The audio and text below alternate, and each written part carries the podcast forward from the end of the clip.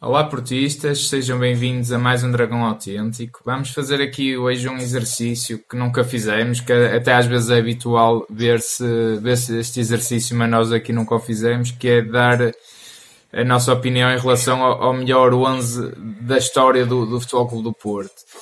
Mas o, o, Porto tem uma história tão recheada, tão rica de, de craques e de jogadores que, que foi-nos completamente impossível dar o melhor de sempre, até pelo facto do futebol ter, ter sofrido uma transformação enorme, sobretudo nos últimos anos. Portanto, nós acabamos por fazer aqui um, um melhor 11 da geração antiga, vamos, vamos chamar assim e depois um melhor 11 de uma geração mais recente, a partir ali do, do, dos anos 97, finais dos anos 90, se calhar, seria a nova geração e para trás disso a antiga geração. Dragão 27, vou-te deixar começar com a, com a antiga geração. Muito bem, evidentemente que nós, eu, eu vou falar da antiga geração, mas digamos, anos 80, 90 para cá, porque, anos 80 sobretudo, eh, porque, porque anterior a isso também haveria muito a dizer, mas honestamente também já não é do meu tempo, porque eu sempre ouvi falar em, por exemplo, num Barrigana, num Cisca, num, uh, num Valdemar, uh, pronto, grandes jogadores, mas, mas pronto, que já são dos primórdios do, do, do nascimento quase do clube. Mas mais, mais atuais e mais de, de, de anos 80, que aliás foram, estão na gênese da equipa que levou à, à, ao início da glória europeia e também da consagração do Futebol Clube Porto como grande clube europeu. Temos na baliza o Melinarzik, foi de facto um jogador, um, jogador, um guarda-redes polaco, mas excepcional, de uma grande elegância e, e de, de um grande tamanho. Ele era um jogador de grande compleição física mas de uma grande elegância, muito bem a, a sair às bolas, muito bem a, a fazer grandes defesas uh, impossíveis. Um jogador que dava uma confiança, uma segurança à defesa impressionante. Melinar Zic, claramente. O número 1, um, digamos, o guarda-redes. Depois, o número 2, o, o, João Pinto. O João Pinto, que é, que até se costuma dizer que é o eterno, o eterno capitão do, hum, do Futebol Clube do Porto eh, não tanto pela sua valia técnica. Ele era um bom jogador, obviamente, era um jogador muito completo, que defendia muito bem, muito raçudo, que também eh, descia muito bem, que se entrava eh, bem, para um jogador que também que se uh, inseria muito bem na, na, na, dimensão atacante da equipa, mas era sobretudo um jogador pela raça, pelo, pelo querer, pelo, pela vontade. Há aquela imagem icónica dele levar a taça dos campeões europeus na cabeça, não é? Ele só queria a taça para ele. E é de facto o grande capitão, a pessoa muito simples, mas o, o portista de gema. Depois, como centrais, um 3, um, um Celso, se calhar já pouca gente conhece, e, e, e, o número 4, o Aloísio. O Aloísio era um jogador de uma elegância excepcional. O Celso também um jogador de uma, muito possante. Um jogador que tinha um remate estrondoso impressionante. Marcava muito bem livros. Eh, é claro que aqui também poderíamos eh, meter um, tipo um Geraldão, que também foi um grande central do futebol do Porto. Curiosamente, quer o Celso, quer o Aloísio, são brasileiros e o próprio Geraldão, se eu também o incluísse, seria, era é, é também um brasileiro. Depois, defesas esquerdos. Eh, eu acho que houve um jogador que foi um primor de técnica, o que há de melhor no futebol mundial. Aliás, ele era um jogador de seleção do Brasil eu creio até que ele terá sido campeão do mundo pelo Brasil. Não sei se estou a dizer um disparate, mas é uma coisa que podemos até confirmar. Que foi o Branco. O Branco era um jogador de uma elegância, de uma técnica impressionante. Eu aqui também pensei até num, num Inácio, é?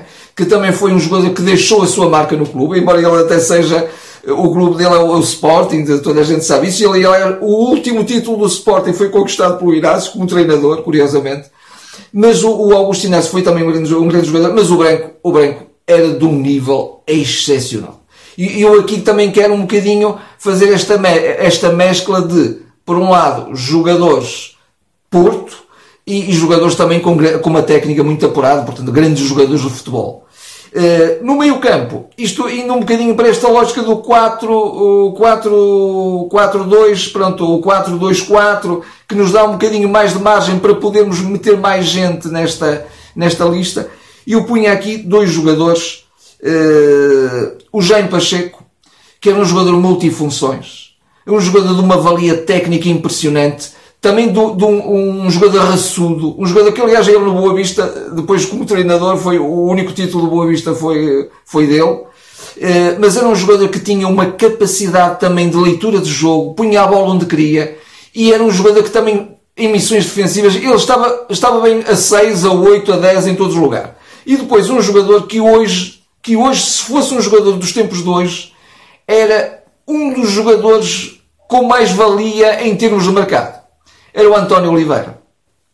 O António Oliveira, curiosamente, até começou mais como o extremo direito. Na altura era assim que se chamava, eram os alas, não é? Eh, mas ele depois uh, derivou para o meio campo e ele era de facto de uma técnica. Vejam, uh, façam este apelo. Vão a vídeos, procurem jogadas com o António Oliveira, que é, que aliás, é, é o atual António Oliveira que toda a gente conhece, da Oliveira de Esportes também, um jogador, foi é, um, tem é sido também comentador desportivo, é, foi treinador também do Porto, um grande treinador do Porto. O Porto, o Porto fez uma época genial com ele, acho que bateu até os recordes de vitórias consecutivas. Treinou curiosamente até o Sérgio Conceição, atual treinador do Porto, não é? Exatamente, exatamente, foi também treinador dele. Portanto, António Oliveira, claramente. Depois, na frente, uh, Fernando Gomes, foi, foi bibotador, foi, foi um jogador a nível europeu. Aliás, ele, tem, ele, tem, ele foi também um dos, um, um dos homens que conquistou a, a, primeira taça dos campeões europeus em 1987 e, infelizmente para ele, ele, ele foi muito infeliz porque ele, ele teve uma lesão grave, ele partiu uma perna eh, e não foi à final. Curiosamente, depois quem, quem esteve na final foi o Madger, que é o que aliás também já era companheiro dele da equipa e que eu também ponho a par do Fernando Gomes como os grandes avançados eh, do futebol do Porto. O Madger que há, eh, tem aquele golo também eh, que ficará sempre na retina do, do, do, da nação portista, o golo de calcanhar. Eh, mas o Fernando Gomes era um goleador excepcional. Eu segui-o desde, desde as camadas jovens, desde os juniores ele era um fora de jogo, um fora de série, peço desculpa, era um jogador excepcional, excepcional, foi um grande goleador e foi campeão europeu. Ele só não esteve na final porque na altura foi o Juari, um jogador que marcou um gol, um brasileiro pronto, de, de, de menor dimensão e que depois ficou um bocado esquecido, também esteve associado a essa grande vitória. E depois como alas, o Rui Barros e o Paulo Futre. O Paulo Futre era também um jogador, já na altura ele valia imenso, o Porto fez uma, uma transferência uh, astronómica para o Atlético de Madrid. E ele foi, depois foi ser campeão de Espanha para o Atlético de Madrid, quando o Atlético de Madrid não ganhava nada em Espanha. O, o Futre, eh, as coisas que eu me lembro de o ver jogar, até tem assim traços como, como o Messi, não é? De genialidade, uma coisa impressionante. Genialidade, genialidade, genialidade. E, e, e tinha também uma, uma grande força física e uma, e uma grande rapidez. Era um jogador excepcional, excepcional. Ele, ele fazia o que queria. E o Rui Barros, aquele jogador pêndulo, mas um jogador que também está associado à história do clube. Ele, ele tem, por exemplo, aquela, a, a, a, vitória na primeira taça intercontinental. A, a, vitória também na primeira supertaça europeia eh, contra o Ajax de, de Amsterdão, que ainda se jogava a supertaça em duas mãos. E ele marcou lá um gol e marcou cá outro gol. Eu creio que não estarei errado. Mas lá eh, lembro que marcou. E portanto é um jogador também muito, muito pequenino, baixinho, aliás é o, atual treinador da equipa B, eh, mas é um jogador também de uma técnica primorosa e ele, aliás, foi depois fez carreira internacional. Ele, esteve, por exemplo, na Juventus eh, e creio que também no Mónaco, mas na Juventus sei que teve. E portanto foi um jogador também, na altura, um grande jogador de uma técnica aprimorada.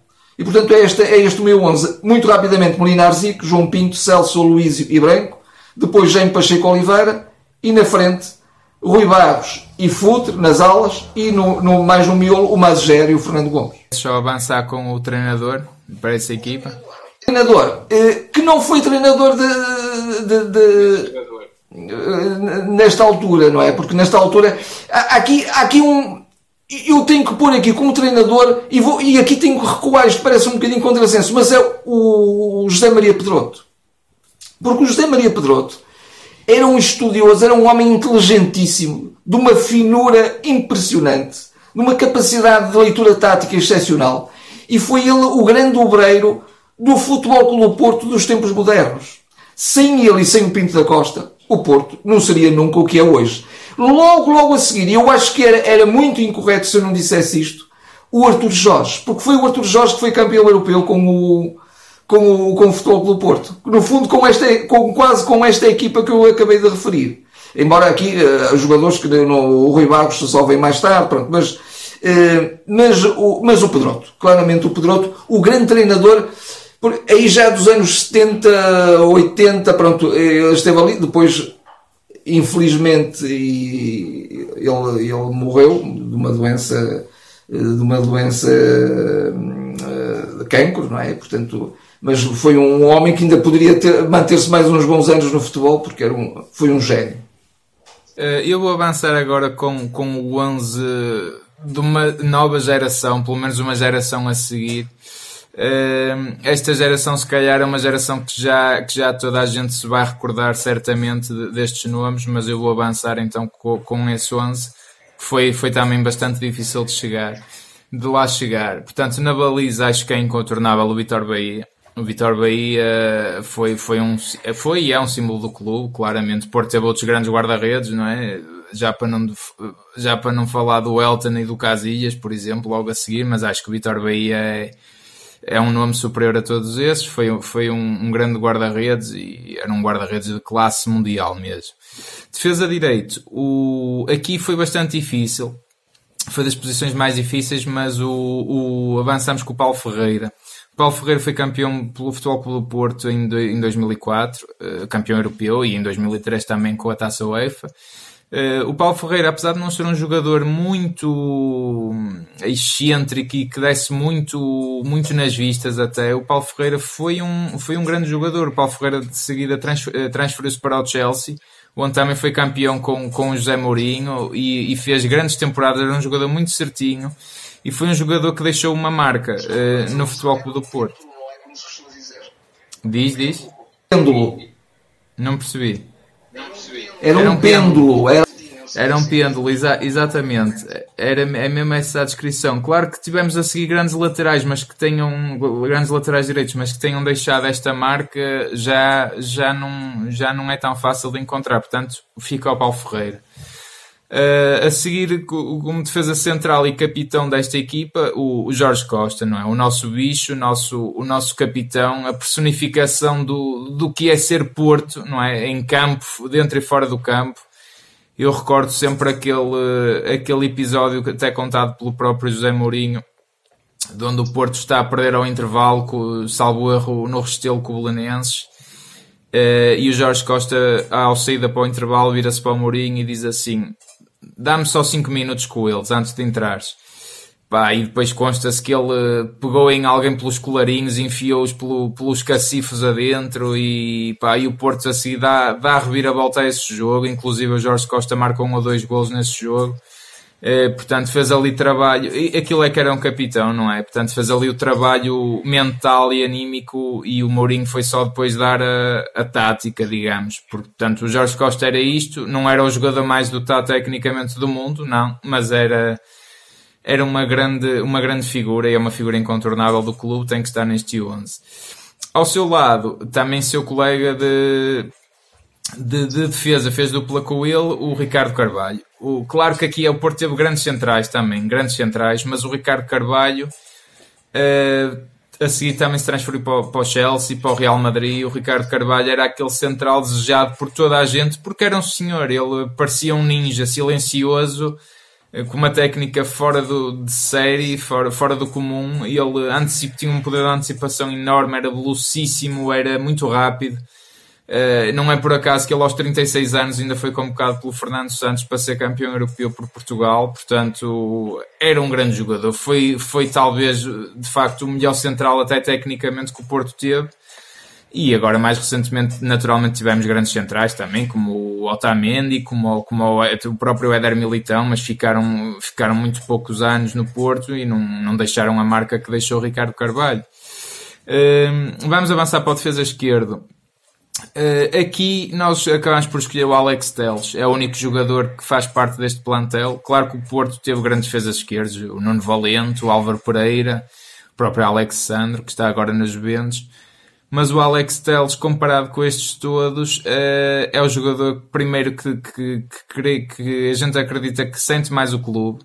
É um jogador também um pêndulo eh, certíssimo, de uma regularidade impressionante, uh, que está em todas. Uh, aliás, o Alex Telles acaba por, por fazer uma brutalidade de jogos por época e sempre com uma regularidade impressionante. Portanto, o, o Alex Telles era, é o nosso defesa esquerdo.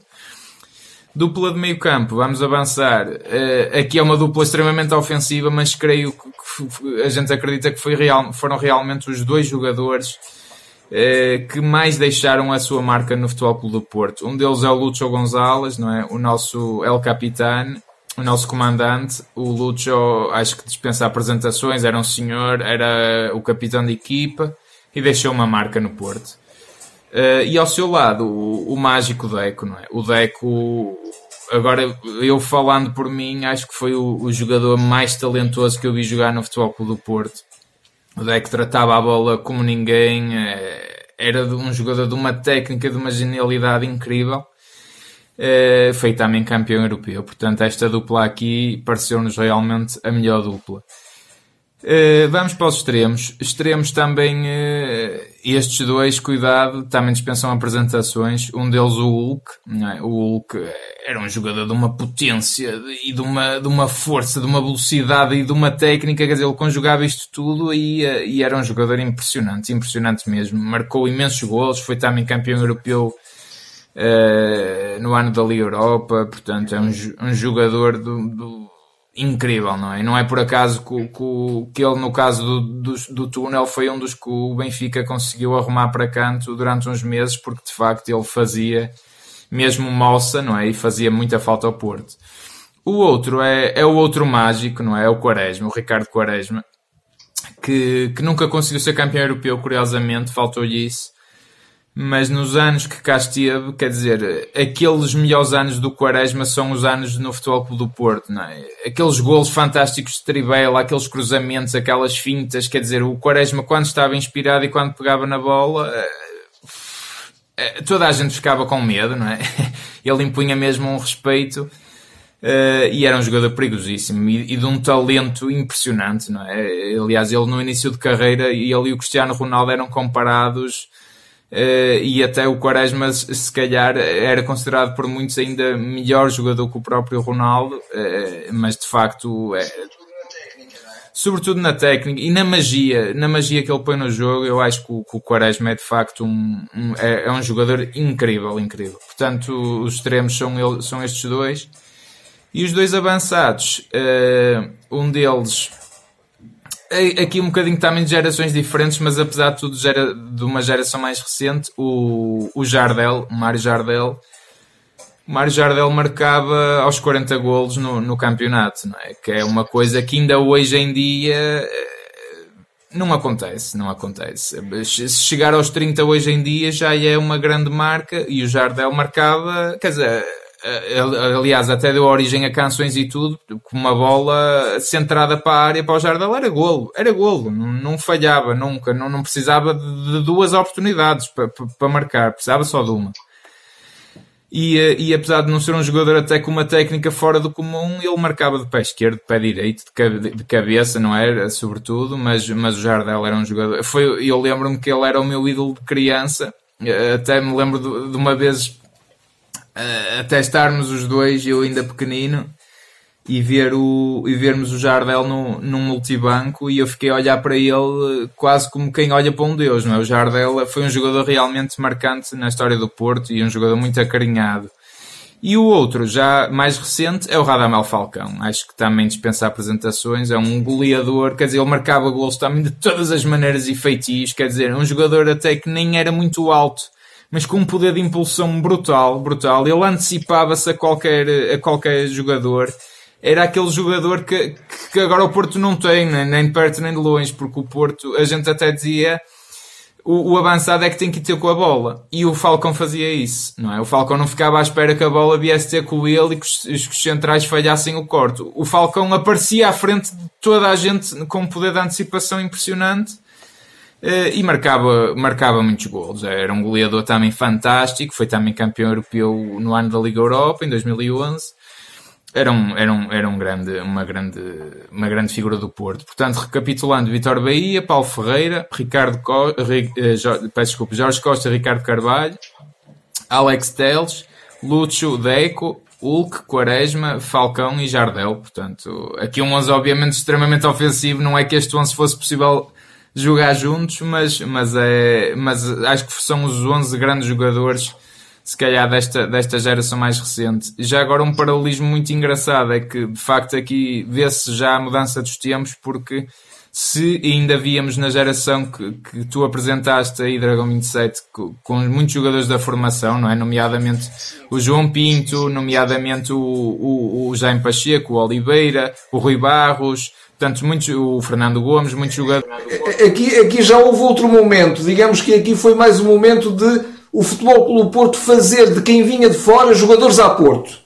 Que também conseguia, que agora se, torna mais difícil, mas conseguia. O Hulk foi um jogador a Porto, claramente, e ficou sempre a Porto. É? Pois, exatamente. E, hum, e pronto, e a capitanear esta equipa, lá está, como eu disse, o Jorge Costa, como, como já tinha referido. O, o treinador só desta equipa um, também difícil, mas claramente tinha, tem que ser José Mourinho o José Mourinho, é, de facto, ele era o Special One. É? O Mourinho chegou aqui e revolucionou também o Porto na altura. O Porto jogava um futebol muito fraquinho, muito banal e uh, aquela declaração mítica dele que nós em condições normais vamos ser eh, campeões e em condições anormais também vamos ser campeões. Isto, isto espelha o que é o Futebol Clube do Porto. Ele não sendo portista, certamente soube interiorizar esse espírito Uh, e o Porto partiu para uma jornada, se calhar, irrepetível na história, com conquista de Taça UEFA, Liga dos Campeões, em dois anos uh, consecutivos. Claro que o Porto também teve grandes treinadores a seguir. Uh, Deixa-me só dizer isto, relativamente ao, ao José Mourinho, eu diria que durante 20 anos, durante 20 anos, ele foi o grande treinador português. Exato. O grande treinador português e depois tornou-se o grande treinador europeu Sim, mundial. Até o grande treinador um, mundial. Um, até o grande treinador. Mundial. Um, um, homem com uma capacidade impressionante. Impressionante. Eh, também um estudioso, porque ele, ele tinha mesmo formação eh, superior na, na área do desporto, mas um, uma, uma pessoa inteligentíssima e que de facto, como tu disseste muito bem, fazia de uma equipa simples uma grande equipa, não é? Exatamente, isso é que era a grande marca dele. Uh, mas pronto, claro que também houve grandes treinadores, não é? A gente também se lembrou naturalmente do, do André Vilas Boas, mas o André Vilas Boas, apesar de ter feito um ano de sonho, ficou só uma época, portanto não é tão marcante, uh, fugiu logo, não é? Da, da equipa depois de ter ganho tudo, e o Mourinho não, não é? Uh, o, o Vitor Pereira também está taticamente muito forte e, e, naturalmente o Sérgio Conceição depois desta crise toda também acaba por ter que ter aqui uma palavra da nossa parte, mas de facto destes todos destaca-se de longe, de longe o José Mourinho. José Mourinho. Um, está assim terminado, foi este 11. Não sei se queres dizer mais alguma coisa, Dragão 27. Não, agora também naturalmente que pomos à consideração da nossa audiência também para se pronunciar e também achar se, se partilha a mesma opinião ou não, não é? E até seria curioso ouvir duas gerações também aqui. Se calhar quem nos ouve é mais uma geração jovem, mas se calhar uma geração mais, mais velha também era bom que se pronunciasse. Sem dúvida que sim. Não, e o Porto nasce nessa geração, não é? Portanto, é, é uma geração sem dúvida fundamental para o que é o Porto hoje em dia. Exatamente, para a grandiosidade do Porto hoje, sim. É, portanto, pedimos-vos isso, então comentem, deixem o vosso melhor 11, nem, ou digam se concordam ou não, mas deixem também o vosso melhor 11. Uh, eh, gostávamos também de ver esse exercício da vossa parte. De resto, já sabem o habitual, ah, subscrevam o canal se ainda não fizeram, obrigado aos, aos que têm subscrito partilhem com os vossos amigos, uh, redes sociais, sigam-nos em todo lado, uh, ajudem-nos a crescer aqui o, o, nosso canal. Nós vamos avançando assim com, com vídeos diferentes, uma vez que temos de facto o campeonato parado e, uh, e vamos estando presentes, por isso até lá. Até lá e boa saúde para todos.